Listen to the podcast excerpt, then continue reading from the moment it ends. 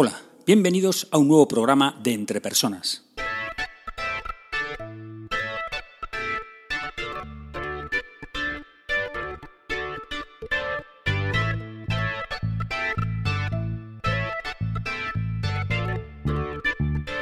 Podcast donde hablamos sobre todo lo relacionado con las competencias, diccionarios de competencias, sistemas de gestión por competencias, sistemas de evaluación por competencias, programas de desarrollo de competencias y todo lo que tiene que ver con habilidades y competencias en las organizaciones.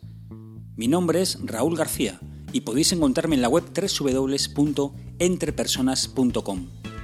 Hoy es día 24 de enero de 2016 y este es el programa número 14 de Entre Personas. En este programa voy a hablar sobre la adaptación, evolución, flexibilidad que debe tener un sistema de gestión por competencias. Ese tema eh, surgió a raíz de un comentario que Carlos hizo en la web al programa número 2 del podcast Entre Personas. Su comentario decía así, la regla de medir puede y debe cambiar si cambia la estrategia. El entorno cambiante exige actualizaciones constantes de la estrategia y, por tanto, deberíamos prestar atención creciente a las competencias genéricas y transversales. Mi contestación a, este que fue su comentario fue el siguiente. Es cierto que la mayoría de los sistemas de competencias son inamovibles. Se determinan las competencias, se definen, se desglosan en comportamientos observables y así permanecen hasta el final de los tiempos. Me has dado idea para otro programa, cómo flexibilizar un sistema de gestión por competencias para adaptarlo al entorno cambiante. Y aquí está ese programa. Vamos allá.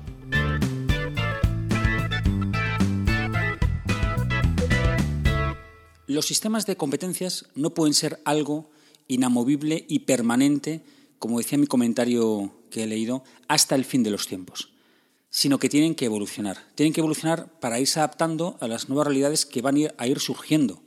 Si permanecieran igual, entonces lo que estaríamos sería respondiendo o contestando a una realidad que ha cambiado utilizando herramientas diseñadas para otra realidad, que es la que ha pasado por lo que no cumpliría con la función o el objetivo con el que se diseñó.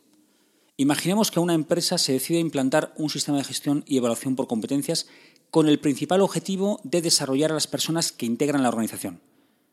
Cada persona, dependiendo del puesto, sería evaluada y desarrollada, según sus necesidades, en ciertas competencias marcadas. Hasta aquí todo bien. Pero, ¿seríamos capaces de afirmar que los puestos establecidos actualmente no cambiarán en cinco años? No se acometerán nuevas tareas por las personas que desempeñarán esos puestos, no asumirán diferentes funciones a las actuales, por lo tanto no requerirían o no requerirán diferentes competencias. Claro, el mantener el sistema de competencias durante una década no respondería en ese futuro a las necesidades de ese momento, sino a las necesidades actuales. Por eso es necesario que un sistema de gestión y evaluación por competencias esté en evolución, esté en adaptación, no permanente, pero sí cada cierto tiempo. Voy a desarrollar los que para mí son los tres motivos, las tres causas, los tres factores fundamentales que existen para ir adaptando el sistema de gestión y evaluación por competencias. El primero lo titulo de la siguiente manera. Cuando cambia la estrategia, deben cambiar las competencias, al menos las generales. Ya comentado en otros programas que las competencias generales del diccionario de competencias de la organización deben provenir de la estrategia establecida. Tienen que ir en línea los comportamientos que se refuerzan en la organización con lo que se plantea conseguir a medio y largo plazo en la empresa.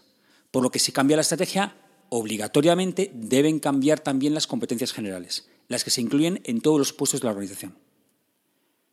El segundo motivo, la segunda causa eh, la segunda situación por la cual evoluciona un sistema de gestión y evaluación por competencias es que, la he titulado así, los puestos cambian, las competencias también.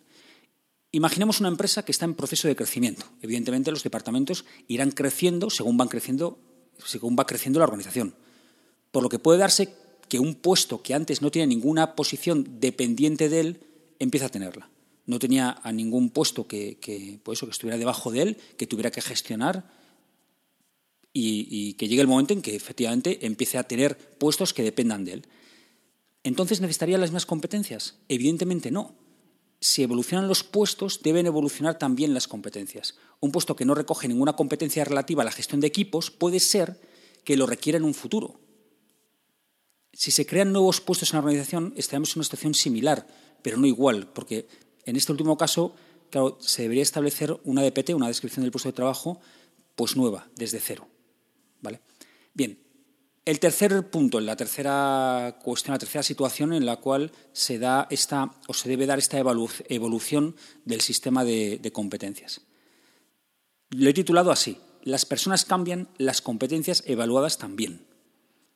Este último supuesto va más allá de la mera evolución del sistema de competencias. Lo planteo más bien como una reflexión personal que hago aquí en voz alta y grabada. Vamos a ver un puesto puede tener 6, 8, 10 competencias, ¿vale? Dependiendo de cuál sea la organización, depende de cuál sea el diccionario, depende de cómo esté eh, organizado el sistema de competencias, ¿vale? Pues tiene un número de competencias. Cuando el responsable directo tiene que evaluar esas competencias, evidentemente se fijará más en aquellas que la persona debe mejorar, debe desarrollarse, porque este es uno de los fines últimos del sistema de gestión y evaluación por competencias. Y además porque va a tener que priorizar ese desarrollo no va a poder plantear acciones de desarrollo para todas y cada una de las competencias de esa persona por dos razones. Una, la persona ya tendrá un nivel adecuado en algunas competencias, por lo tanto no es necesario desarrollarlas. Y por otra parte, la segunda razón es que si tiene que evaluar a varias personas y realizar seguimiento de acciones de desarrollo de todas las competencias, para todas y cada una de las personas que evalúa, claro, no le va a dar la vida, o sea, no va a hacer otra cosa, o sea, no va a poder hacer su trabajo, va a tener que estar pendiente permanentemente del desarrollo de sus colaboradores. A ver, que es una tarea muy importante, sí, pero no es la única que tiene que hacer una persona en su trabajo. Por lo tanto, tiene que priorizar las competencias a desarrollar. Y según vayan las personas desarrollándose en unas, pues tendrá que priorizar otras. Este es el tercer motivo por el que el sistema de competencias o su aplicación debe ser flexible, para irse adaptando al propio desarrollo de la persona. Para terminar, os animo a que hagáis el siguiente ejercicio o la siguiente reflexión. Os hago la siguiente pregunta. ¿Cómo ha cambiado tu puesto de trabajo en los últimos cinco años y, por lo tanto, las competencias requeridas? ¿Cuáles son, en este momento, las prioritarias para ti? ¿Han cambiado por, porque se ha cambiado la estrategia de la organización? ¿Han cambiado porque se ha cambiado o ha evolucionado el puesto que estás cubriendo?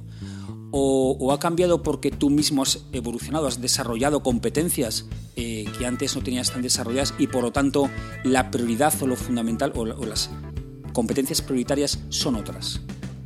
Me parece una reflexión interesante para darnos cuenta de que todo evoluciona y que incluso las prioridades de nuestro desarrollo también, ya que al final el desarrollo de competencias es algo que nunca termina, es un trabajo permanente.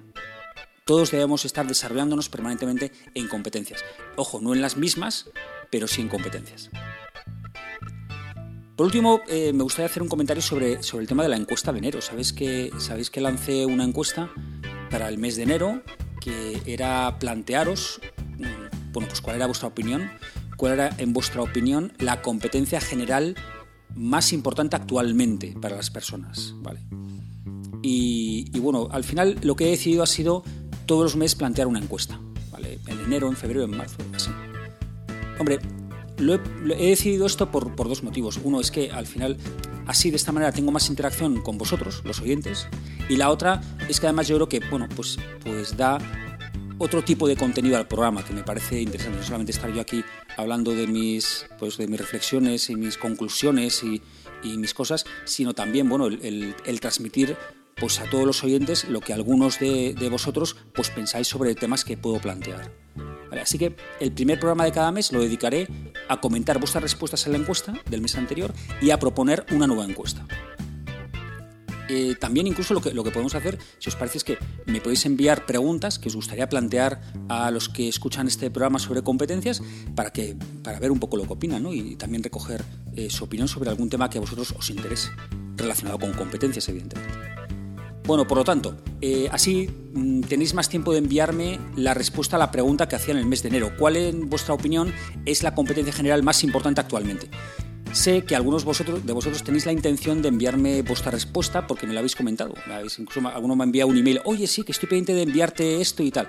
Eh, bueno, pues enviádmelo. O el tiempo este que dedicáis a, escribir el email, pues oye, mira, que al final es lo que pido. Es, para mí, esta es la competencia general más importante por esto, por esto y por esto. Pues ya está. Así de sencillo, ¿vale? Tenéis hasta el día 6 de febrero para enviarme vuestras respuestas, porque El primer programa de febrero será el día 7, y en ese programa pues comentaré los resultados de la encuesta de enero y propondré una nueva encuesta para el mes de febrero. Pero no esperéis hasta el último día, porque al final siempre nos entran las prisas. Em, bueno, pues así de sencillo, ya está. Ya sabéis que podéis contactar conmigo para enviarme vuestra respuesta a la encuesta del mes o para cualquier duda, pregunta, cuestión, observación, sugerencia, propuestas de temas para audios, etc. en la siguiente dirección de email, raúl.garcía.entrepersonas.com. Ya sabéis que siempre contesto, pero no inmediatamente porque el email no es un chat. También podéis dejar comentarios y opiniones sobre este audio en la página web www.entrepersonas.com barra blog. Y otra manera de contactar, pues por Twitter. El usuario de Entre Personas es arroba entrepersonas1 con número y mi usuario de Twitter es arroba ragarcía. Y por supuesto también estamos en LinkedIn. Espero sinceramente que este programa te haya sido de ayuda y no olvides que las empresas son las personas que trabajan en ellas y que tú eres el máximo responsable de tu desarrollo personal y profesional. Saludos.